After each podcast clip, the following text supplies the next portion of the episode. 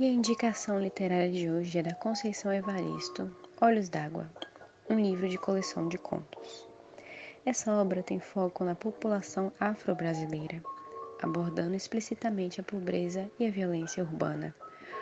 Pode-se ver a presença significativa de muitas mulheres, como Ana da Venga, a mendiga do Zuquerença, Natalina, Luamanda e Cida.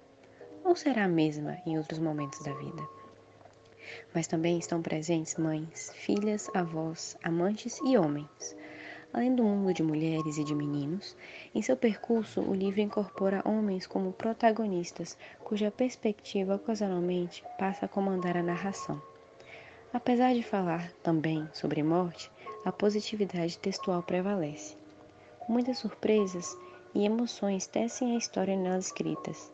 Tá esperando o que para começar a lê-lo agora mesmo? Trechos retirados do prefácio escrito por Heloíse Toller Gomes.